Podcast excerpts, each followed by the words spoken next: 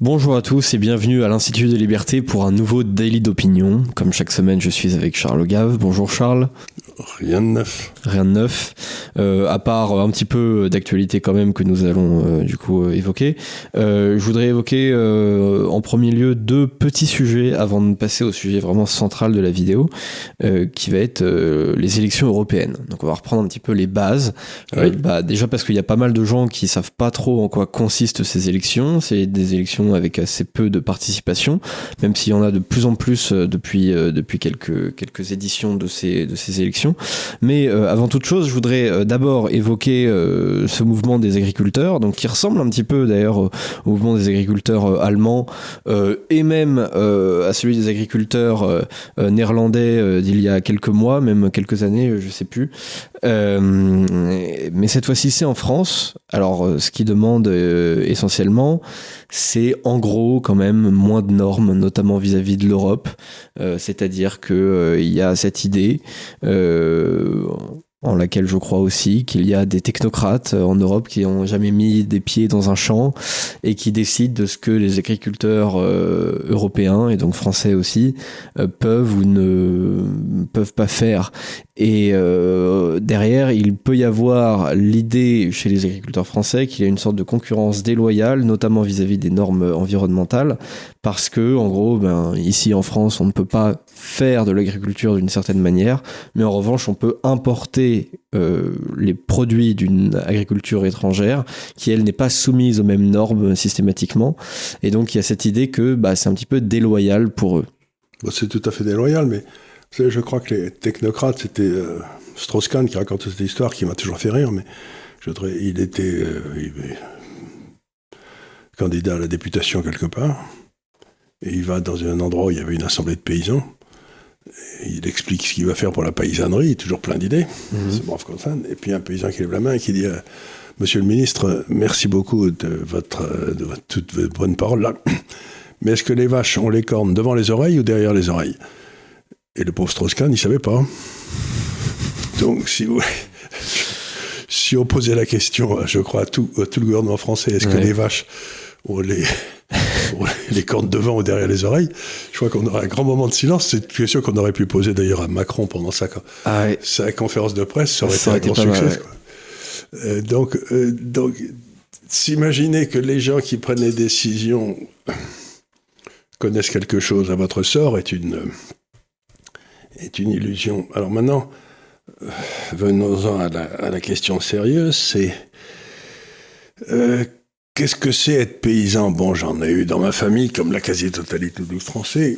Être paysan, c'est littéralement recevoir des claques tout le temps, parce que vous faites, mettons, du maïs, du blé, etc. S'il fait très beau, bon, alors le blé, il se porte bien, mais le maïs, il va mal. Et puis, s'il si ne fait pas beau, le maïs, il va bien, mais le, le blé, il se couche et vous ne pouvez pas le ramasser. Et puis, vous avez une récolte superbe qui s'annonce, il y a un orage et tout, tout, est foutu trois jours avant. C'est vraiment un métier euh, de masochiste, quoi. C'est, euh, vous, allez, vous avez affaire à la nature tout le temps et vous faites que ramasser des claques euh, la plupart du temps. Et puis, si par hasard ça marche bien pour tout le monde et pour toutes les cultures, à ce moment-là, comme il y a trop, comme il y en a trop, les prix s'effondrent. Hmm. vous, êtes, vous êtes quasiment jamais dans le camp des gagnants. Donc, être paysan, c'est vraiment un métier de chien. mais c'est le plus beau métier du monde aussi, mais enfin, c'est un métier de chien. Et donc, en plus maintenant de tous ces ennuis, quand j'en parle des paysans dans le Gers ou euh, à côté de chez moi en Avignon, euh, ils me disent qu'ils passent maintenant, ou leurs femmes en général, parce que c'est elles qui s'occupaient des papiers souvent dans la maison, quand ils en trouvent une d'ailleurs, ce qui est de plus en plus difficile à la campagne, euh, elle remplit maintenant, la femme passe sa journée à remplir des papiers pour l'Europe pour voir s'ils ont tel. Donc le paysan, soyons honnêtes, s'il est allé cultiver les champs et tout, c'est qu'il n'avait pas une passion pour les études, pour remplir des papiers, pour être un gratte-papier et tout. Et le pauvre vieux, il va à un truc où il fait que ramasser des claques à cause de la nature, et en plus, on n'arrête pas de l'emmerder avec des trucs. Donc je comprends qu'ils aient des moments où il dit, je vais aller prendre le camion, et je vais aller couvrir la préfecture d'ordures, quoi. Ça me paraît la moindre des choses. Et alors, il y a deux, quand vous regardez, quand les paysans commencent à se révolter, en général, un pays va pas bien, quoi. Ça se passera rarement bien. Et l'étape suivante, c'est que, ben, en général, euh, le gouvernement demande à la police de taper sur les paysans. Et parfois, la police n'est pas d'accord. Et à ce moment-là, c'est la fin du régime. Si les paysans se révoltent et que les policiers ne sont pas d'accord pour Mhm. taper sur les paysans, on passe à la sixième République. si vous voyez ce que je veux dire. Ouais. C'est un peu ce que j'ai connu en mai 58. Quand j'étais jeune, j'avais j'avais 15 ans, j'ai regardé ça avec intérêt. Donc, euh, les paysans, c'est quand même... Ces gens qui ont cette euh, capacité magnifique de faire sortir de quoi nous faire bouffer, quoi. Donc, je sais pas, mais je- il me semble qu'on avoir un peu de respect pour eux. Oui, c'est clair. Mais d'ailleurs, euh, là, il, me semble pas que le, le gouvernement demande tellement à la police de taper dessus parce que justement, si Ben, la police, elle est toute à Paris en ce moment pour préparer les Jeux Olympiques. Hmm. Alors, si vous voulez aller taper sur la police à Toulouse, faut ramener tous les cars. J'étais la semaine dernière, euh, samedi, euh, dimanche, j'étais euh, baladé du, du côté du Trocadéro. Et du Trocadéro à l'Elysée, il y avait des camions de CRS qui Ouais. étaient les uns derrière les autres, les uns derrière les autres. Mais je me disais, mais ils gardent qui contre quoi exactement? Apparemment, il y avait une manifestation, je sais pas ce que c'était. Mais enfin, je veux dire, on n'a pas besoin de. Donc, si vous avez tous les paysans, qui- tous les policiers qui sont à Paris pour garder autour de l'Élysée, ce qui semble être le cas, ben après ça, il peut falloir faire les imbéciles à Carbone Hmm. ou, ou du, ou du côté de Castelnaudary, où il y a un excellent cassoulet d'ailleurs. trop. L'hôtel de France à Auch, à Castelnaudary, vous pouvez acheter un excellent cassoulet. Effectivement, ouais. Qui est en grand bocal, qui est très bien. Là. Je, je leur fais de la pub à l'œil. Oui, voilà, on en profite. Euh, enfin, voilà pour cette histoire des, des agriculteurs. Je sais pas exactement euh, si derrière leurs revendications vont être euh, vont être suivies parce que bah forcément, si c'est au niveau européen, euh, la, la France est obligée du coup pour ils leur faire plaisir de, de Ils ont une désobéir. solution, les paysans, là. Oui, C'est qu'il va y avoir des élections. oui, tout à fait. Eh ben, ils ont qu'à voter. Pour une fois, ils vont aller voter à la place d'aller à la chasse ou de chercher des champignons, parce que ça les intéressait pas du tout. Ce Mhm. qu'on va essayer de vous dire maintenant dans les mois qui viennent, c'est jamais une élection européenne n'aura été aussi importante. Mhm. Parce Ouais. que vous avez peut-être une chance de faire disparaître cette majorité infâme de ventre mou et de fromage blanc, qui était le centre gauche et le centre droit qui s'alliaient pour nous martyriser l'Europe et nous enlever toute notre souveraineté. Là, vous pouvez les virer. Mhm. Donc encore une fois, il va falloir que vous, non seulement vous votiez, mais que vous convainquiez tous les gens autour de vous que jamais ça n'a été aussi important, que pour une fois, les élections européennes sont les plus importantes. Effectivement. Et surtout, il faut qu'il y ait 90% de vote. Hmm. Allez voter, Autant mon cette fois-ci. C'est clair. Et puis euh, en plus de ça, aussi euh, autre chose que, que, que je notais par rapport à ces manifestations, c'est que alors que évidemment euh, les agriculteurs, bon, c'est pas, c'est clairement pas la tranche de la population euh, la plus aisée financièrement. Euh, J'ai noté quand même que, notamment sur les réseaux sociaux, la gauche n'était pas du tout, ne soutenait pas du tout ces manifestations. Alors là, Mais je me suis la dit, c'est- gauche, la c'est quand même intéressant. la dernière fois qu'ils ont vu un paysan, la gauche, euh, c'était au niveau de leurs grands-parents, quoi. Ouais. Ils ont, ils ont, il n'y a plus un, type de gauche qui est sur un paysan, c'est tous des employés municipaux, des professeurs, des. euh, Exactement. mais il n'y a plus un gars qui sait ce que fait faire la si, qui sait si les oreilles de la vache sont devant derrière les Tout à fait. quoi. Donc en fait, ils voient juste des gens qui euh, détestent les normes, qui ont envie qu'on les laisse tranquilles, faire euh, leur métier tranquille, qui euh, font des manifestations qui ne sont pas chapeautées par des syndicats. Euh, et donc, quelles que soient leurs conditions financières, eh bien, ils sont vus, je, je cite vraiment parce que j'ai vu ça sur les réseaux sociaux, ils sont euh, considérés comme des bourgeois par, euh, par la gauche. Je veux dire, c'est c'est juste...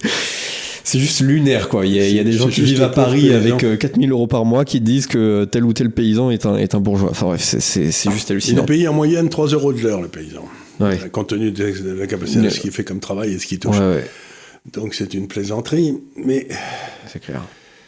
je voudrais revenir aussi de l'un des. Il y, a, il y a des problèmes de la paysannerie partout en Europe et ça a beaucoup à voir avec le, les questions du prix de l'éne- l'énergie parce que euh, si vous voulez faire des engrais, tout ça, les engrais c'est que de l'énergie transformée. Donc si vous voulez acheter des engrais, le, le- compte tenu du fait que le prix de l'électricité est monté de 40%, ben, il est probable que le prix des engrais est monté de 40% et que le prix du lait n'est pas monté du tout. Quoi. Donc euh, leurs marges sont. euh, ils se font massacrer. Bien, donc il y a ça. Mais en France, il y a aussi autre chose, c'est que dans, la, dans le temps, euh, quand, quand j'étais jeune, allez, il y a très très très longtemps, le paysan avait pas une vie agréable, mais la valeur de sa terre montait parce que c'était donc sa, sa caisse de retraite, c'était quand il, quand il vendait ses terres, ils pouvaient automatiquement aller euh, prendre une retraite honorable et Mhm. puis tout allait bien, quoi. Aujourd'hui, je sais pas si vous vous rendez compte, mais le l'hectare à Paris, euh, je veux dire l'hectare à- en, en France, est en moyenne à 5000 euros l'hectare. Il est à 45 000 en Suisse et à 60 000 en, en Hollande. Mhm. Et à 35 ou 40 000 en Allemagne. Donc ça veut dire qu'on a un système étatique qui s'appelle les SAFER, qui a capturé cette espèce de fonds de retraite qu'avaient les paysans de voir la valeur de leur terre Ouais. monter, et qui se le distribue à lui-même. Donc une espèce d'administration communiste qui s'est emparée du monde paysan, qui ruine les paysans et qui, eux, vivent grassement. Mm. Donc c'est une fois de plus le- le- le- les beautés du communisme. Il y en a qui sont plus égaux que d'autres. quoi. Ouais. Et ceux qui travaillent pas sont ceux qui touchent la rente. Et ceux qui travaillent comme des fous, ils ont plus de quoi vivre. Donc un de ces quatre, pour résoudre le problème, il faut que les paysans reprennent le contrôle de leurs actifs, de Mhm. leurs terres, que ça soit à eux Ouais, tout à et que personne ne puisse leur piquer. On retrouve encore une fois des atteintes au droit de propriété qui appauvrissent toujours ceux qui travaillent. Mhm, tout à fait. Et alors encore une fois pour euh, bah, pour défendre le droit de propriété, euh, qui d'autre que Javier Milei pour faire la transition Ah avec le sujet suivant. Donc euh, nous en avions parlé la semaine dernière. entre temps, du coup, il avait il avait pu faire son discours entre le- l'enregistrement de la vidéo et le- la diffusion de la vidéo la semaine dernière. Et donc j'ai pu l'écouter. Alors je vous avais envoyé une, une version Oui, oui, oui. sous-titrée. Moi j'ai même pu voir une version traduite en française par par l'intelligence artificielle. Et euh, alors c'était une euh, un, un discours tout à fait classique en fait libéral euh, classique même libertarien de, de défense de la propriété du capitalisme en fait tout simplement de l'économie de marché Et surtout une condamnation du socialisme et du communisme Absolument. sans appel. hein. Et absolument de la technocratie. Et, Ouais. du, et du vol par les crapules qui prennent le contrôle de l'État. C'est ça. Donc c'est vraiment éloge de la liberté, seule condition de la prospérité. Euh, en fait, donc j'ai- j'ai beaucoup aimé ce discours qui évidemment, euh, en fait, euh, alors tout, tout le monde devrait l'écouter. Il faut absolument que j'y pense. Euh, faut que je vous mette le, le lien, lien. dans la description. En français. Euh, voilà, en français, comme ça vous pourrez le voir. Euh, c'est un discours qui dure une vingtaine de minutes, qui est tout à fait intelligible. Euh, voilà, vraiment pas compliqué et euh, dans lequel euh, Javier Milei désingue vraiment le socialisme. Euh, il, fait un- il communisme. fait des points qui sont très intéressants. C'est-à-dire, il dit euh, Je crois que l'Argentine est devenue euh, indépendante quelque part de la couronne espagnole vers 1850, 1860, je sais plus très bien. Il le mentionne d'ailleurs. Tout à fait. Et dans les 30 ans qui suivent, ils sont passés bon, d'une lointaine colonie de l'Espagne euh, au premier niveau de vie du monde. Ouais. Parce que là, ça a été la liberté totale. C'est là où Buenos Aires s'est bâti, s'est bâti, c'était superbe. Puis ensuite, ils ont une série de, de crétins suréduqués, avec euh, Perron et puis tous les socialistes qui ont suivi, qui ont expliqué qu'il fallait que la justice sociale ou n'importe quoi. Et en l'espace donc de 1890 à 1990, ils sont passés de premier rang au niveau du niveau du mondial où ils étaient à l'époque à 156e, avec des applications sans arrêt de l'opposition euh, s- répartitionniste, socialiste, communiste, Ouais. étatique. euh. Donc il dit, ben écoutez, euh, c'est quand même curieux que pendant 35 ans, quand on appliquait la liberté, on s'est enrichis tous comme des malades. Puis à partir du moment où on a laissé faire l'État, on s'est appauvri et ça Ouais. n'a pas cessé. Et oh, la fin de cette espèce de descente aux enfers, ça a été quand leur monnaie est devenue même. On pouvait même plus imprimer des billets parce que l'argent, euh, si j'ose dire, le, le papier était plus cher que la- Ouais. ce que vous tiriez du billet, quoi. Donc, et donc c'est à ce moment-là qu'ils ont élu Milley parce qu'ils se sont dit bon ben l'argent que je reçois en subvention, ben ça me permet de rien faire, quoi. Donc, Hmm. donc la question qu'on peut se poser pour la France, c'est qu'on est sur la même pente que la que il n'y a aucun doute, on fait les mêmes erreurs au même moment, euh, bref, tout pareil. Simplement, ils, a- ils avaient 20 ans d'avance sur nous. Quoi. Oui. Donc, est-ce qu'on peut faire l'économie des dernières 20, 20 20 dernières années Oui, c'est c'est ce que je demande. pour, pour essayer de voir si par hasard on pourrait euh, éviter euh, que vraiment les pauvres gens euh, n'aient plus de quoi bouffer. Quoi. Ouais. Parce que ne plus avoir de quoi bouffer en Argentine, c'est quand même à peu près aussi crétin que de ne pas avoir à bouffer en France. Parce que vous vous dites, mais enfin, c'est le pays où tout pousse. Quoi. C'est le pays... Je crois que la France est le pays qui a le pourcentage de sa surface euh, la plus à même d'avoir de l'agriculture. C'est-à-dire que je crois que 65% du territoire français est cultivable. Mhm. Ce qui est gigantesque Ouais, par, rapport à, par rapport à tous les autres pays du monde qui sont à 5, 10, 15%. Donc, vraiment, vous vous dites, mais c'est extraordinaire. Et ce que disait Milley, qui était très intéressant dans le discours, c'était quasiment un discours de nature éthique.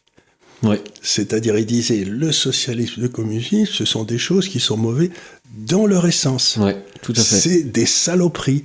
Ça se base sur l'injustice, la jalousie, le refus de travailler. Donc il disait, c'était très, je trouvais ça très intéressant parce que d'un seul coup, il disait, parce que les gens de gauche n'arrêtent pas d'amener ça sur le domaine moral. Hmm, tout à fait. Et lui, il disait, votre domaine moral, j'en ai rien à foutre. En fait, ce que vous faites est totalement immoral. Ouais. Et donc je trouvais ça très intéressant de placer ça sur le domaine éthique parce que là, ils peuvent pas répondre parce que les résultats sont implacables. Mhm. Donc il ne le, le plaçait pas sur le plan des intentions. Il disait ce que vous avez fait, ça nous a amené de désastre en désastre. Ouais. Le fait que vous ayez les meilleures intentions du monde, j'en doute pas, mais ça marche pas. Tout Donc c'était très intéressant parce que c'était à la fois scientifique et éthique. Et c'est vrai que, comment dire, euh, à gauche, on retrouve beaucoup, euh, alors chez certains qui sont un tout petit minimum euh, lucide, on retrouve cette idée que, en fait, les régimes précédents qui ont essayé le socialisme, Mhm. le communisme, ben, en fait, il y a eu un moment à partir duquel ça s'est mal passé. Et en fait, ça aurait pas dû se passer comme ça, sous-entendu. En fait, ils ont mal appliqué euh, la doctrine qu'on avait. ouais. Euh, et Milley, en fait, l'avantage de cet argument, c'est qu'il voilà, il coupe l'herbe sous le pied à cet argument en disant non, mais ça ne peut pas se passer autrement. Votre doctrine, elle est mauvaise par essence. Elle, est, mo- immorale. Elle est immorale. Elle est Mm. mauvaise C'est-à-dire que le socialisme et le communisme, ça vient du diable. Mm. C'est la, c'est la, la jalousie aux dents vertes, là, qui vous force, qui vous donne une espèce de... Vous dites aux gens, si lui vit bien, c'est que euh, il vous l'a pris. Et donc, ils partent tous du gâteau à taille fixe. Ouais. Et ensuite, ils disent, si lui en a plus, c'est pas juste, il faut qu'on ait tous la même chose. Ouais. Eh ben, si encore une fois je reviens aux évangiles, quand le Christ a donné les talents aux trois serviteurs, là, il n'a pas donné. Il y avait, attendez, 4, 4, 2, 4 et 2, 6 et 1, 7. Il n'a pas donné le même nombre de talents à chacun des trois serviteurs, il en a donné 4 au premier, 2 au deuxième et un au dernier. Celui qui ne fout rien, d'ailleurs, c'est celui qui a touché qu'un talent. Et donc, euh, euh, le fait qu'on ait des talents différents im- implique que si on travaille plus, etc., on doit avoir des résultats différents, et que l'égalité des résultats, c'est insupportable comme but. Qu'il y ait l'égalité des moyens, que tout le monde puisse faire des bonnes études, c'est très bien, Mhm. mais qu'ensuite, s'il y en a dans le tas qui sont paresseux, qui veulent pas bosser, ben, qu'ils aillent au diable. Il n'y a aucune raison qu'ils soient entretenus par la communauté à ne rien faire. Mm. Donc, il replace ça sous un angle de l'individualisme, qui n'est pas l'égoïsme. Tout à fait.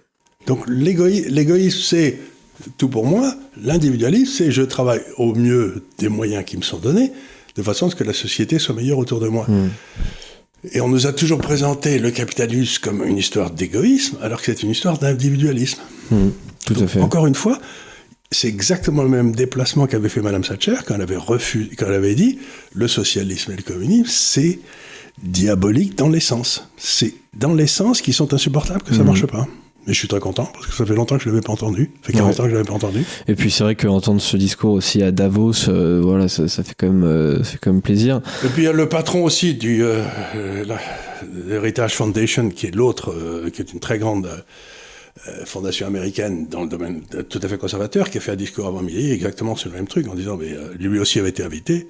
Et donc, je sens comme un vent de panique arriver chez nos, chez nos ennemis. C'est-à-dire que à force de raconter des calambredaines, de trahir, de mentir, de voler au nom du bien commun, euh, ils se rendent compte qu'ils sont en train de se faire prendre la main dans le pot de confiture, que tout le monde les voit. Et ils ont- je sens comme un vent de panique se lever chez eux. Mhm. Et je dois dire que voir ces salopards en état de panique, ça me fait un bien. Ouais. Parce que de temps en temps, ici à l'Institut des Libertés, allez, où on a tenu ce discours depuis, depuis qu'on existe quasiment, euh, on avait l'impression d'être un peu isolé. Ouais. en tout cas dans le discours. Pas clair. dans la réception, parce que les gens aimaient bien ce qu'on disait.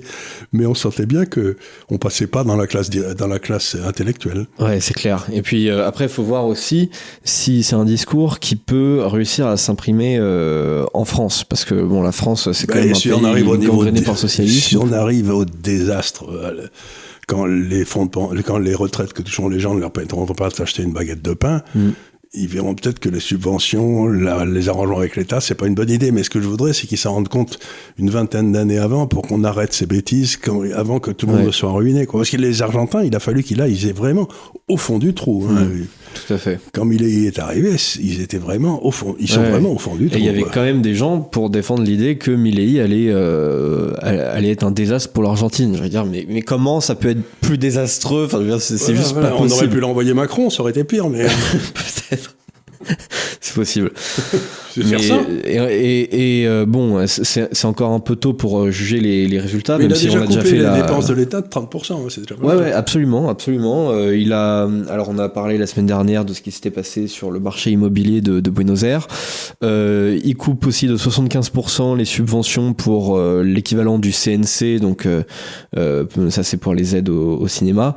donc voilà, le il coupe vraiment dans les. Oui, le cinéma argentin. Oui. c'est comme le cinéma français. Je ne connais rien du tout, mais c'est comme de couper les subventions au cinéma français. Les subventions, c'est les gens payent pour voir des films américains, on prend du pognon, on le fait, on le file à des cinéastes français qui font des films que personne ne va voir. Et ça dure comme ça. Donc la première des choses, c'est de couper toutes les subventions et on, on aura à nouveau des cinéastes de talent.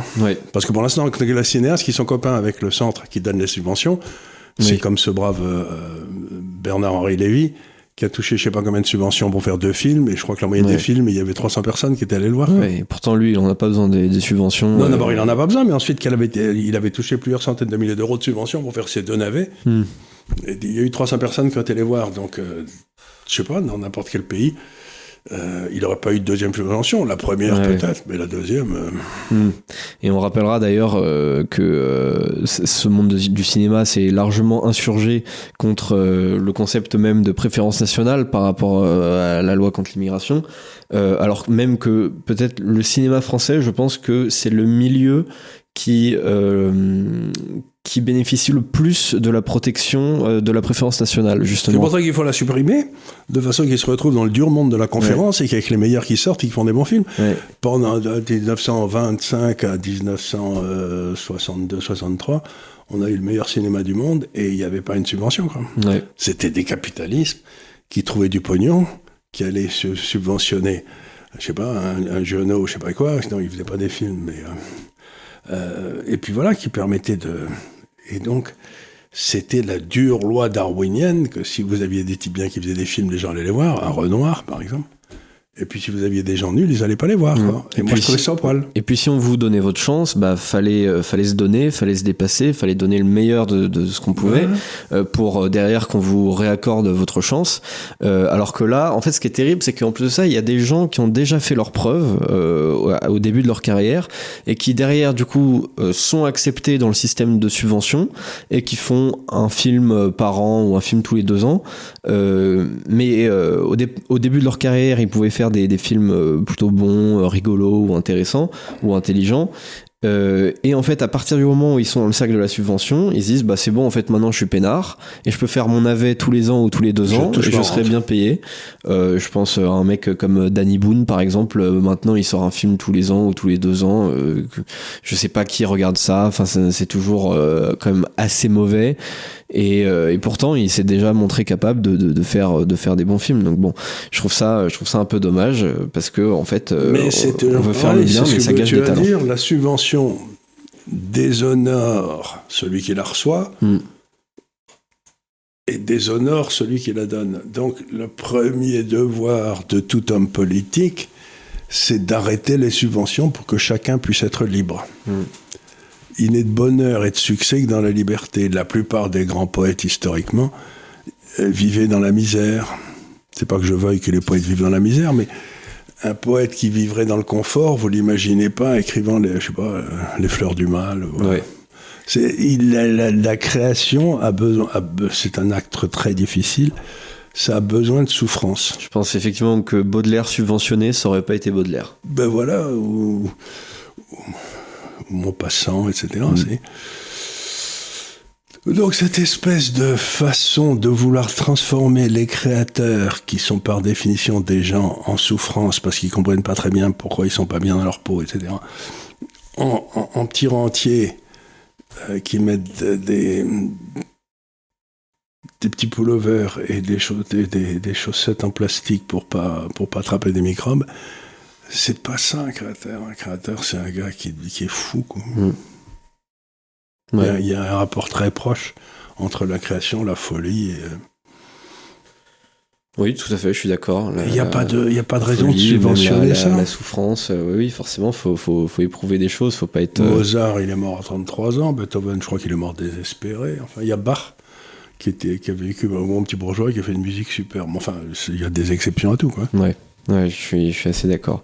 Donc voilà, je, je mettrai le lien de, du discours de Milly dans la description. Oui, il faut, parce que vraiment. C'est un discours de nature profondément éthique. Ouais, et c'était la base du libéralisme, c'était de dire c'est le seul régime qui soit éthique, puisqu'il y a égalité de tous devant la loi, égalité de tous devant l'impôt, droit de propriété. Et, qui a l'avantage d'être diablement plus efficace que les autres en plus. Ben, les autres, c'est le seul qui marche. Ouais. Donc, nous passons au sujet vraiment central de cette vidéo, à savoir euh, les élections européennes. Ah, ça, euh, on va vous en parler et vous en reparler au cours de, de l'année. encore. Voilà, puisque euh, donc les élections, ça, ça, aura lieu en juin de cette année, juin 2024.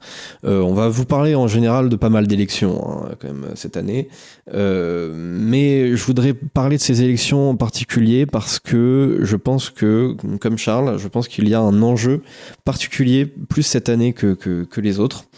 Euh, donc euh, déjà, je voudrais parler de comment ça marche parce que tout le monde ne connaît pas euh, forcément le, système de, vote et de représentation pour les élections européennes. Donc ce qui se passe, c'est que chaque pays membre de l'Union européenne va présenter des candidats, des listes de chaque parti politique. Chaque pays se voit attribuer un certain nombre de sièges, donc proportionnellement à peu près à sa taille démographique. Donc euh, bon, même si euh, l'Allemagne a légèrement plus de députés par habitant que la France ou l'Espagne, euh, l'Allemagne donc par exemple a 96 députés, hein, ils ont plus de 80, 000, 80 millions d'habitants. la France a 74 députés, l'Italie en a 73, l'Espagne en a 54 et ainsi de suite. Donc après il y a des, plus petits pays qui en ont 6 ou 7 et qui donc ont derrière beaucoup moins de poids au Parlement européen. Donc je vais pas détailler le mode de scrutin exact dans tous les pays parce que les modes de scrutin sont parfois un peu différents. Euh, par exemple, en Allemagne, vous pouvez avoir des, députés euh, lorsque vous dépassez les 3,5%, ce qui s'explique par le nombre euh, de députés, de, de, de sièges total qu'on peut avoir en Allemagne. mais en France, c'est au-dessus de 5%. Et ensuite, il y a, d'autres pays dont je connais pas forcément les, les modalités dans les, dans les détails. Mais donc en France, vous avez à peu près euh, un nombre de sièges attribués donc proportionnellement euh, au pourcentage obtenu, et vous pouvez avoir donc des sièges au-dessus du seuil de 5%. Donc c'est un seuil hyper important à obtenir, et euh, il y a plusieurs formations qui ne, qui pourraient, je, je pense, ne pas l'atteindre. donc je pense potentiellement au Parti socialiste, à Reconquête, à Debout la France, au Parti socialiste français, au Parti communiste français, pardon. Et alors pour l'instant en France, les sondages relatifs aux intentions de vote euh, pour les élections européennes donne les, les forces en présence euh, suivantes. Donc le RN, la liste du RN, donc menée par euh, Jordan Bardella, est donnée aux alentours de 28, 29, 30%. Renaissance plutôt autour des 20, 21. Ensuite, il y a le Parti socialiste qui est vers les 9%, tout comme les Républicains. les écolos, 8% environ. La France insoumise à 7%, comme Reconquête environ. le Parti communiste français à 3,5%. et Debout la France à 2%. Donc sauf miracle, euh, il est assez improbable que les partis que je n'ai pas cités euh, atteignent les 5%. Je vous veux venir parce qu'évidemment, dans euh, nos auditeurs, je pense qu'il y a beaucoup de fans de Filippo et Asselineau, mais pour être tout à fait honnête, je pense pas que ce soit des listes qui soient capables d'obtenir les 5%. Et donc, bah, malheureusement, si vous votez pour une liste qui ne fait pas les 5%, c'est un peu comme si c'était un vote en l'air. voilà. Comme c'est un système à la proportionnelle, on pourrait se dire il n'y a pas de vote, on va dire stratégique, mais un peu quand même, si, euh, si c'était un vote totalement. Il y a un vote stratégique, c'est que dans ces listes qu'on a mentionnées, il y a quand même les listes qui sont favorables, qui ont toujours voté les pertes de souveraineté de la France. Oui, tout à fait. Donc vous avez bon la majorité actuelle et aussi curieux que ça paraisse, euh, les républicains. Mhm. Les républicains et les socialistes, ils ont jamais perdu une occasion de trahir. Mhm. Y compris ceux qui, qui gueulent qu'ils avaient, euh, ils ont, par exemple, Dati ou des gens comme ça, ils ont, quand ils étaient là-bas, ils ont voté toutes les saloperies.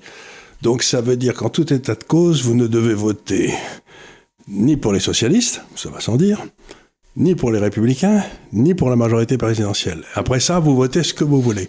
Mais ce vote, ça va pas être un vote de préférence, il faut que ce soit un vote d'exclusion. Il y a un certain nombre de partis qui doivent disparaître.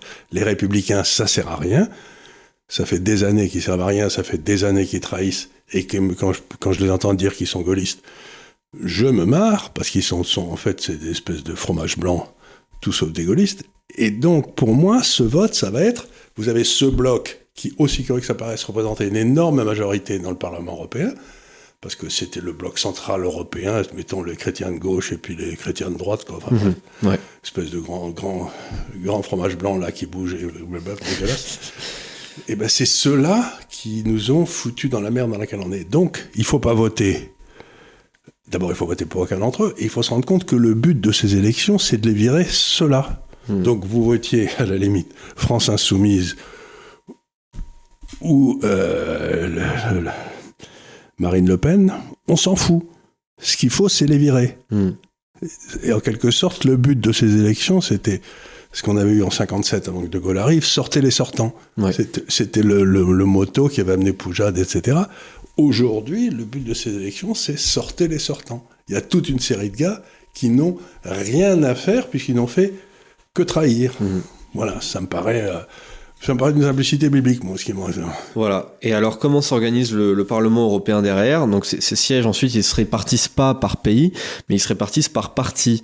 Euh, donc, Par grand groupe d'idées. voilà, par grand groupe d'idées au niveau européen. Plutôt d'absence d'idées. Vous Oui, avez des euh, absences d'idées à droite, alors, vous avez des absences d'idées à gauche, et ça vous fait la majorité. C'est pas complètement faux, voilà. C'est-à-dire que euh, y, y a du coup des partis politiques avec des lignes plus ou moins cohérentes, euh, voire avec pas de ligne politique du tout, euh, qui, qui se mettent ensemble. Et donc, euh, on va évoquer un peu les, les partis au niveau européen euh, de, de, de gauche à droite. Euh, donc, d'abord, il y a le parti de la gauche au Parlement européen, qui est composé essentiellement de groupes de gauche radicale, contestataires, parfois communistes. Euh, donc, avant, il y avait la Ligue communiste révolutionnaire, il y avait les communistes italiens, euh, le Sinn Féin euh, irlandais. Euh, c'est le parti aujourd'hui auquel appartient la, la, la liste de la France insoumise. Et ils ont euh, 41 sièges sur 705 euh, au Parlement européen. Ensuite, il y a le groupe social-démocrate. Ça, c'est le groupe de la, glo- de la gauche classique, on va dire, de, gouvernement. Alors oui, ça fait partie des pires parce que, bon... Avec les chrétiens démocrates, c'est les pires. J'aime pas du tout la gauche que, que j'ai évoquée avant, sauf que bon, ils appartiennent pas vraiment à la, à la majorité de, de, de groupes au, au Parlement européen. Donc euh, quelque part, euh, ils ont ils ont pas fait grand chose de mal parce qu'ils ont pas eu l'occasion de le faire. Euh, donc le groupe social-démocrate, c'est euh, le, le- en gros les gauches les gauches de gouvernement. Donc c'est le groupe auquel appartient le, le Parti socialiste. C'est voilà les partis sociaux-démocrates euh, euh, des pays du Nord. Euh, autrefois, il y avait euh, le Parti travailliste anglais, donc avant le Brexit. C'est un groupe qui pèse beaucoup plus au Parlement européen parce qu'ils ont 154 membres au Parlement sur les 705. Ensuite, il y a les, les Verts, donc ça c'est les écolos. Donc là, j'ai pas besoin de vous faire un dessin. Forcément, c'est c'est le groupe auquel appartient la liste Europe Écologie Les Verts. C'est un groupe qui a 74 euh, représentants au Parlement européen. Ensuite, il y a le groupe euh, RE, euh, Renew Europe, euh, groupe centriste composé de 101 membres du Parlement. Alors lui, c'est plutôt une addition des partis centristes d'Europe. Donc de- dedans, il y a la liste, la liste Renaissance de, de donc avec le MoDem, avec la République en marche, etc. Les traîtres. Les traîtres. c'est le ils parti aussi- des traîtres. Il devrait, il devrait se donner ce nom, le parti des traîtres. Ouais, c'est un, un peu ça. Ils ont aussi Ciudadanos en Espagne. Alors c'est pas le groupe le plus important numériquement parce qu'ils ont 108 membres au Parlement. Sauf que, bah, un peu comme sous la quatrième République, euh, c'est un groupe qui a un peu une fonction de pivot. Euh, C'est-à-dire que euh, bah, vous jouez au centre, vous pouvez décider si euh, la majorité va être plutôt vers la gauche ou plutôt vers la droite. Euh, vous décidez avec qui vous vous alliez et euh, en général, c'est, c'est- ils font toujours partie des votes euh, favorables derrière à l'élection de la présidence du Parlement européen euh, et pour pour euh, derrière pour c'est important pour le vote pour le président de la commission. Donc par exemple dernièrement pour Ursula von der Leyen, bah, ils ont voté pour elle, tout comme le PPE, tout comme le, la gauche social-démocrate. Donc ensuite il y a le PPE justement, Parti populaire européen. Euh, qui est le groupe euh, dominant au Parlement européen parce qu'ils ont 182 membres. Euh, ce parti il est composé des partis de centre droit gouvernementaux, donc il y a l'UDC allemande, il y a le Parti populaire autrichien, le Parti populaire espagnol, il y a Forza Italia, il y a les Républicains. Donc techniquement c'est le groupe le plus dominant au Parlement européen, mais c'est aussi le plus fragile parce qu'il y a le plus de, de, de composantes. donc par exemple bah, pendant cette législature dernièrement ils avaient eu des, des problèmes avec le, le le, parti de Viktor Orban, euh, qui d'ailleurs depuis est parti euh, du, PPE. Euh, il y a aussi des désaccords internes avec les, membres du groupe de, de Visegrad, donc le groupe d'Europe centrale. Euh, groupe qui compte quand même 39 élus, euh, donc c'est pas rien et forcément ça pèse. Et d'ailleurs ils avaient pesé dans un premier temps au tout début de la législature parce que euh, le président de la, de la, Commission européenne ça devait pas être Ursula von der Leyen, ça devait être Franz Timmermans qui est issu de la gauche et euh, donc ce groupe de Visegrad avait fait pression pour ne pas que ce soit lui qui soit, qui soit élu. Bon, alors on a envie de dire, il n'y a pas une immense différence avec euh, Ursula von der Leyen. Hein. on n'a pas non plus sauvé le monde était, avec ça. Timmermans était sans doute un peu moins corrompu, mais enfin c'est... Euh, oui, c'est possible. parce que atteindre le niveau de corruption de Madame von der Leyen, c'est tout à fait remarquable. Alors c'est possible, il était peut-être moins corrompu. Vous avez que le Parlement européen a refusé de diligenter l'enquête sur les vaccins. ils ont, ils ont refusé que donc on se rend compte que ces gens-là se protègent les uns les autres. C'est ça, c'est ça. Et euh, le mari de cette dame a touché plein de commissions sur les vaccins pour les contrats qu'elle avait signés et les, les, les, députés européens disent non non il n'y a rien à voir circulaire quoi. Voilà. C'est bien. Et donc euh, bah, jusque là on a envie de dire on s'ennuie un peu hein, parce qu'on n'a pas on pas trouvé euh, grands grands alliés. on retrouve vite fait quelques formations politiques avec lesquelles on peut partager quelques vues. Bah, J'ai cité le Fidesz mais justement il est plus dans le, dans le PPE. Il y a aussi les, membres du groupe de, de. Bon, après, il y a quand même des partis qui euh, participent euh, à des gouvernements euh, dans leur pays avec des groupes de droite radicale. Donc, je pense, je pense à Forza Italia, donc qui fait partie du PPE, mais qui dans son pays travaille quand même avec avec Meloni, ou le Parti populaire en Espagne qui accepte aussi de travailler avec Vox. donc voilà, il y a aussi des partis, c'est intéressant, qui acceptent dans leur culture on va dire parlementaire, euh, de travailler avec des groupes qui euh, sont plus à droite que euh, plus radicaux. Donc le groupe suivant, c'est là qu'on va commencer, ça va commencer à être un petit peu intéressant c'est le CRE, donc les conservateurs et réformistes européens, donc groupe un peu plus petit, composé de 62 membres du Parlement. Donc là, c'est plutôt une droite antifédéraliste, en général avec des partis relativement libéraux économiquement. Euh, on y retrouve Fratelli d'Italia, on y retrouve Vox, euh, Droit et Justice, le grand parti polonais de droite au pouvoir jusqu'à euh, récemment. Je pose une question là. Est-ce qu'il y a un parti en France qui est inscrit là? Alors justement, c'était pas le cas jusqu'à jusqu'à présent, sauf peut-être debout la France, mais actuellement c'est pas le cas. cependant, si Reconquête a des, des, des, des, des députés européens à l'issue de ces élections, ils iront vraisemblablement dans ce groupe-là. Voilà. Eux, ils sont, ils veulent travailler plutôt avec euh, avec Mélanie, euh, tandis que euh, le RN, eux, ils travaillent plus avec Salvini, par exemple. il y a des alliances un peu un peu comme ça. et donc, juste après, il y a le groupe Identité et démocratie, justement, qui présente des divergences assez mineures avec le groupe d'avant. donc, ce groupe, il a été créé en 2019 hein, dans le sillage du groupe Europe des Nations et des Libertés. C'est un groupe de partis nationalistes, donc dedans, il y a l'AFD allemande, il y a le Vlaams Belang, euh, il y a le RN, il y a la Ligue du Nord euh, de Salvini, euh, le Parti pour la liberté des, Pays-Bas, donc qui vient de, de, faire un beau score aux élections législatives. Avec un vieux fonds paysan. Exactement, euh, tout à fait. Euh, il y a le Parti de la liberté euh, autrichien, entre autres. Voilà, donc ils sont 73 au Parlement européen.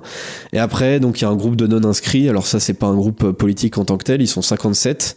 donc ça, c'est soit des partis politiques sans groupe, comme les indépendantistes catalans, par exemple, ou comme le Fidesz, justement de Viktor Orban, soit des députés qui ont retiré leur étiquette, donc qui ont été élus sous une autre étiquette, et qui l'ont enlevé au cours de la législature Donc, par exemple, dedans, il y a Gilbert Collard, il y a Hervé Juvin, qu'on connaît bien ici, il y a Jérôme Rivière, voilà, il y a Nicolas Bay. Enfin bref, c'est des gens qui ont soit rejoint d'autres formations politiques. c'est le cas de Nicolas Bay, par exemple, qui, qui est du coup Reconquête aujourd'hui, soit des gens qui n'ont plus d'étiquette politique. Euh, donc en tant que tel, c'est pas un groupe parlementaire, c'est le groupe des 100 groupes. Euh, sauf que dans ce groupe, on retrouve quand même pas mal de gens euh, avec lesquels on a des vues en commun. C'est un groupe qui est quand même dominé. Et du fait qu'ils soient pas dans un groupe. Oui. veut dire que c'est probablement des têtes de cochon et qu'ils sont très bien. Voilà, Ils n'acceptent pas la discipline de groupe. Moi, j'ai déjà un gros sentiment de faiblesse pour cela. Voilà, déjà, ils inspirent un peu plus la, confiance, on va dire. forcément. Donc, pour revenir à cette présentation qui est intéressante, ouais. Vous allez donc avoir des gens qui, soit à l'extrême gauche, soit, mettons, après les républicains en France, euh, sont violemment contre cette espèce de tentative de fédéralisme. Tout à fait. Donc, ce qu'il faut bien que les gens se mettent en tête, c'est faites attention pour qui vous votez, parce que vous allez voter pour quelqu'un dont vous pensez qu'il est euh, bien à droite comme vous, bien à gauche comme vous, ce qui n'a aucune importance. Et puis aussi bien, il va aller dans un parti qui lui sera quasiment au centre et continuera le truc fédéraliste. Donc, euh, ne votez pas les personnes, votez contre ceux qui veulent plus de fédéralisme, contre les partis. C'est-à-dire que les républicains, tant qu'ils resteront dans, ce groupe-là, eh bien, il n'y a aucune raison que quiconque vote pour un républicain, aussi sympathique soit-il, je ne doute pas que M. Bellamy soit un homme tout à fait sympathique et tout, il n'en reste pas moins que son groupe a trahi la France depuis 40 ans et qu'il est grand temps de les sanctionner. Ça va bien. Voilà. Donc, euh, par exemple, euh, bah, François-Xavier Bellamy qui euh, mène pour la deuxième fois consécutive la ligne, la, liste LR aux européennes. Je pense que c'est quelqu'un de, très sympathique et qui a l'air absolument brillant.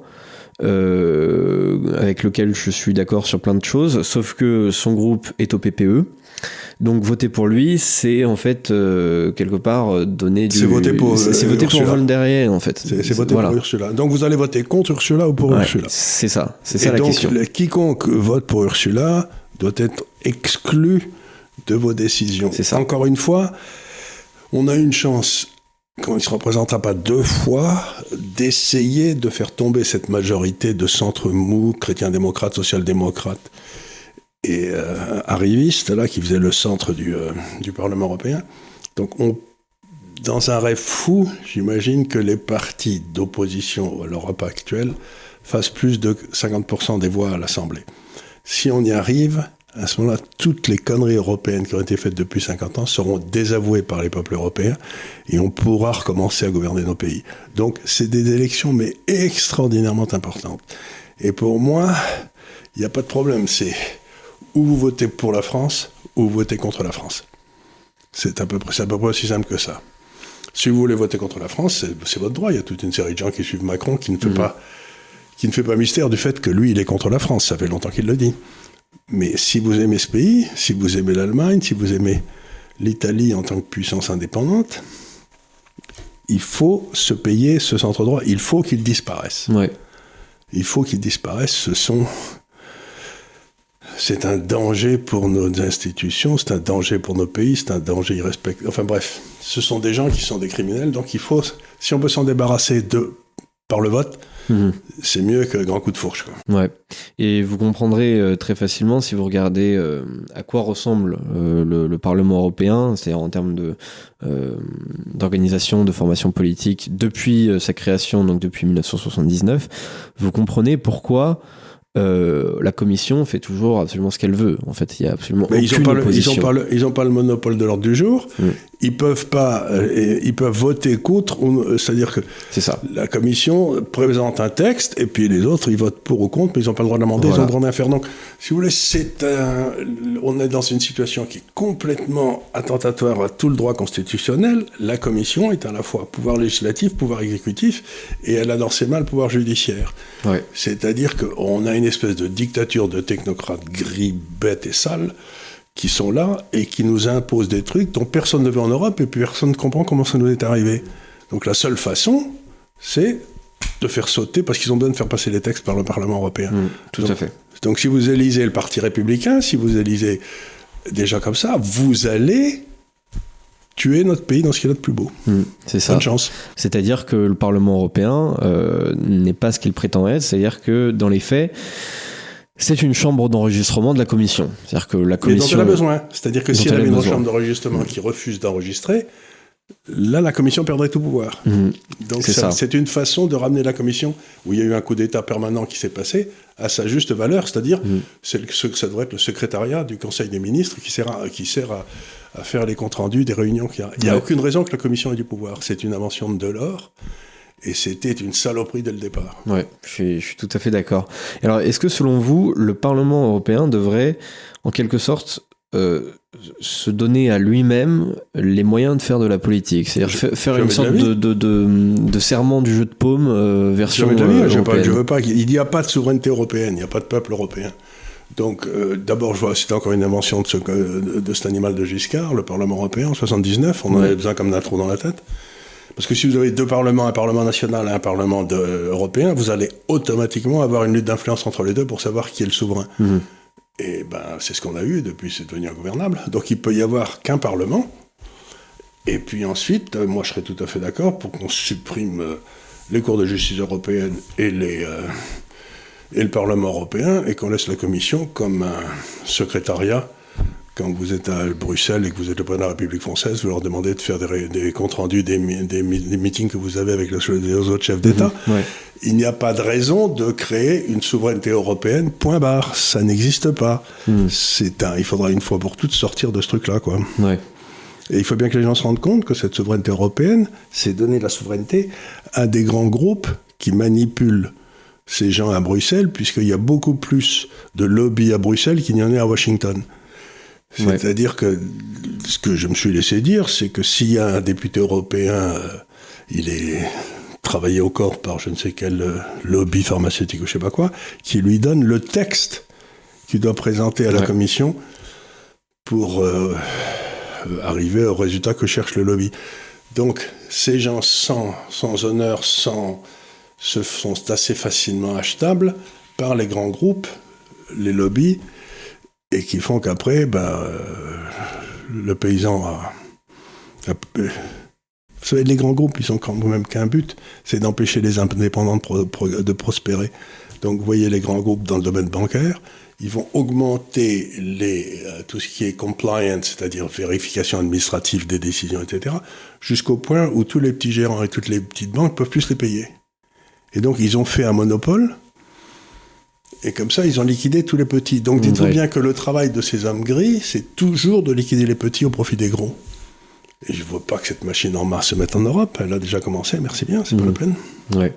Donc le moins on entend parler de ces gars-là, le plus on les renvoie. Il faudrait fermer le, le siège de l'Europe à Bruxelles et à, et à Strasbourg. Ça ferait des amphithéâtres pour une université, c'est bien. Ah Oui, c'est sûr, ça ferait de la place. hein. Et puis on pourrait fermer la BCE, ce serait le pied aussi. Ça, ça ferait des bureaux à Francfort. Ouais. Et puis, euh, je vous en raconter une bonne, c'est que la BCE, vous savez, il y avait... Elle est à Francfort, donc elle fait des recherches économiques sur toute la, conjoncture dans tous les pays en Europe. Et... euh, bon, et puis autrefois, la Bundesbank faisait des recherches sur... qui existent toujours, hein, à Francfort aussi. Faisait des recherches sur la conjoncture économique en Allemagne. Mais les types qui étaient à la Bundesbank se sont dit comment ça, il y a des gars de la porte à côté qui font des recherches sur la conjoncture partout en Europe. Donc la Bundesbank a créé un énorme département de recherche sur la conjoncture des autres pays européens. Donc, mais ces gars-là, ils, vous créent des fonctionnaires, mais avec une facilité, des gars qui servaient à rien. Quoi. Ouais. Ouais. La Bundesbank, elle aurait pu s'occuper de l'Allemagne, ça suffisait largement. Quoi. Je suis sûr qu'à la Banque de France, il y a plein de gars qui doivent bosser sur la conjoncture au, en, ah, je sais pas où, quelque part là-bas dans le Nord, euh, je sais pas, au Danemark. Ou, Peut-être même à l'autre bout du- monde, hein, c'est possible. Non, mais c'est que- donc la multiplication des positions, c'est ce qui permet à un gars d'avoir du pouvoir dans les structures administratives. Donc plus vous avez de gens sous vos ordres, plus vous êtes important. Ouais. Et personne ne mesure la rentabilité de ce que vous faites. Ouais, c'est Donc, clair. Donc il est temps que les Français se réveillent et disent à ces gars-là, écoutez, vous allez toucher une très belle retraite, surtout maintenant vous nous lâchez bien les pieds. Ouais. Je suis, assez d'accord. Et alors justement, le, vote en France euh, a l'air quand même relativement mûr pour euh, mettre en forme euh, une, belle opposition à cela. Donc déjà, ce qu'on observe, c'est que si on compare à l'exercice euh, 2019, euh, donc déjà la liste de la majorité baisse. Euh, la liste du RN monte. En plus de ça, il y a une autre liste qui est celle donc de Reconquête euh, qui, euh, elle, est actuellement autour de 7%. Donc, si c'était son score en juin, ils auraient euh, 7 députés. Euh, donc euh, auquel il faut ajouter ceux, ceux du RN. Et ce qu'on a vu, pu- puisqu'on a quand même commenté ça lors de nos émissions euh, pendant depuis, enfin, depuis plus d'un an, c'est qu'il y a pas mal de pays européens quand même qui sont aussi mûrs, Qui ont basculé. qui ont basculé. L'Italie, La Hollande. fait. Euh, la Suède. la Suède. Donc il est en train de se passer des choses. Donc encore une fois, c'est l'occasion ou jamais. C'est la dernière chance. Donc encore une fois, allez voter. Voilà, et il faut pas, euh, alors il faut pas minimiser euh, l'importance de, de, de, de ce truc-là, bah, parce que justement, il faut être capable de mettre des bâtons dans les roues euh, à la commission, euh, voire même, Il faut euh, la fermer, oui. voire même lui, lui demander de, de, de repartir avec ses petits pieds. Euh, et en fait, comment dire, d'habitude, ça n'intéresse pas forcément beaucoup le, le- les Français parce que bah, déjà l'Europe, Bruxelles, tout ça, ça paraît un peu loin. Euh, on vote pas pour le président ou pour la mairie, donc on n'a pas l'impression que ça nous concerne directement. Mais si, Et ça nous concerne jamais. directement, plus, plus que jamais, exactement. Euh, aussi, c'est parce que le Parlement européen, bah forcément, il a, il a très peu de pouvoir. Mais pourquoi il a peu de pouvoir? C'est justement parce qu'il est organisé de la manière suivante. C'est-à-dire que, euh, en fait, la Commission peut faire ce qu'elle veut euh, avec cette majorité qui va euh, du centre gauche au centre droit, en passant par euh, les Verts et par euh, le groupe centriste. C'est une super majorité qui peut voter absolument tout ce que la Commission veut. Donc, forcément, ça va pas être compliqué. Alors que là, il faut justement être capable de former euh, une majorité qui va aller contre l'avis de la commission. Euh, voire qui peut-être dès le début de la législature va euh, former une commission qui peut-être va être euh, un peu moins euh, Voilà, va voter dire, pour. un peu moins euh, bureaucratique euh, je sais pas que, que, que, celle de d'Ursula von der Leyen je sais pas si, si c'est Mais possible elle n'est pas bureaucratique. Ursula, elle a pris des pouvoirs auxquels elle n'avait pas droit. Ça a été, elle a fait coup d'État sur coup d'État sur coup d'État. Et donc, elle a pris des pouvoirs. Par exemple, c'était elle qui achetait tous les, euh, tous les vaccins. Par exemple, c'est elle qui a permis le vo- le- l'émission d'obligations européennes garanties par tous les pays du monde, qui étaient formellement interdites par les traités. Donc, elle a fait coup d'État sur coup d'État sur coup d'État. Donc, il faut la mettre en prison pour coup d'État. Hmm. Et personne n'a jamais rien dit. Donc, voilà, c'est extraordinaire qu'il n'y ait pas un pays européen s'il y a ce brave Orban qui s'est élevé je sais pas combien de fois. Mais le- donc, si vous voulez, c'est extraordinaire de voir ce coup d'État. Mais si c'est un coup d'État dans le bon sens, c'est-à-dire que ce que veulent les journaux et ce que veulent les gens au pouvoir comme Macron qui sont toujours prêts à trahir, eh ben, à ce moment-là, c'est très bien. Mais non, un coup d'État qui est fait contre la loi, même si vous êtes d'accord avec lui, c'est une saloperie. Hmm. On respecte la loi, on respecte pas l'humeur du moment. quoi. C'est Ouais. extraordinaire. Donc c'est c'est le contraire de la loi. Bon, ben nous, on va, il va falloir que j'aille me promener. ouais Donc, vous concluez? Oui, je vais conclure. Donc, cette euh, élection, elle est probablement plus importante que jamais. Euh, faut pas oublier que le- la participation, elle augmente de plus en plus euh, ces dernières années. Elle était à 50% en 2019. Euh, je pense que ça va encore augmenter cette année. Faut que ce soit 70. Allez, faut que ce soit, voilà, faut que ce soit, d'ailleurs, faut que ce soit surtout vous qui alliez voter. Voilà, à la limite que que que les, les que le re- retraité macroniste aille voter ou pas, ça je m'en fiche un peu, mais vous allez-y quand même. Euh, je, je pense qu'on a une responsabilité euh, vis-à-vis de, de, Historique. de vous, euh, historique, euh, pour vous demander de ne pas rien faire dans votre canapé euh, un dimanche. Voilà, c'est pas grand-chose, c'est juste mettre un bulletin de vote dans une dans une urne et contre euh, voilà contre en fait euh, il faut voter contre euh, von der Leyen quoi. C'est à dire que c'est- une sorte de, de, de plébiscite euh, pour ou contre von der Leyen.